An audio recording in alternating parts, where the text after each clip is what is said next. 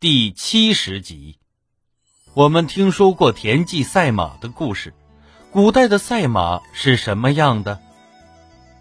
赛马是我国民间传统体育活动，在新疆、内蒙古、云南、贵州各少数民族地区尤为盛行。赛马的历史悠久，《史记·孙子吴起列传》里记载了一次著名的赛马比赛。齐国的大将田忌和齐威王进行赛马比赛，他们把马分为上、中、下三等，以上马对上马、中马对中马、下马对下马。结果田忌每场比赛都输，孙膑给田忌出了一个好主意，那就是以田忌下马对齐威王的上马，以上马对齐威王的中马。最后以中马对齐威王的下马，这样下来，田忌以三局两胜，最终赢了齐威王。田忌赛马的故事告诉我们这样一个道理：要善于利用自己的长处去对付敌人的短处。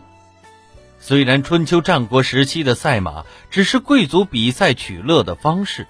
但说明当时的人们在驾驭马匹上面已经有了较高的技术。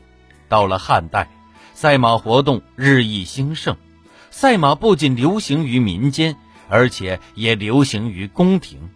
汉武帝等都喜欢赛马活动，汉代陶俑中就有骑士赛马的形象。与田忌赛马重视速度比赛不同。唐宋赛马活动多与马上骑射、马球、马上杂技等结合在一起。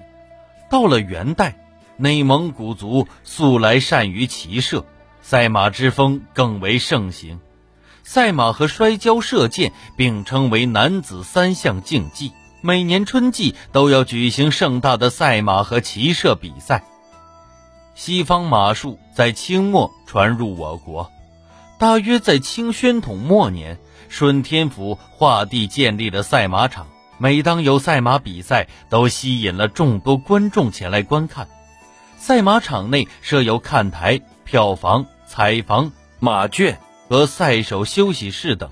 票房出售赛马票，上面标明骑士和赛马的号码，观众可以就自己喜好选择投注的马匹。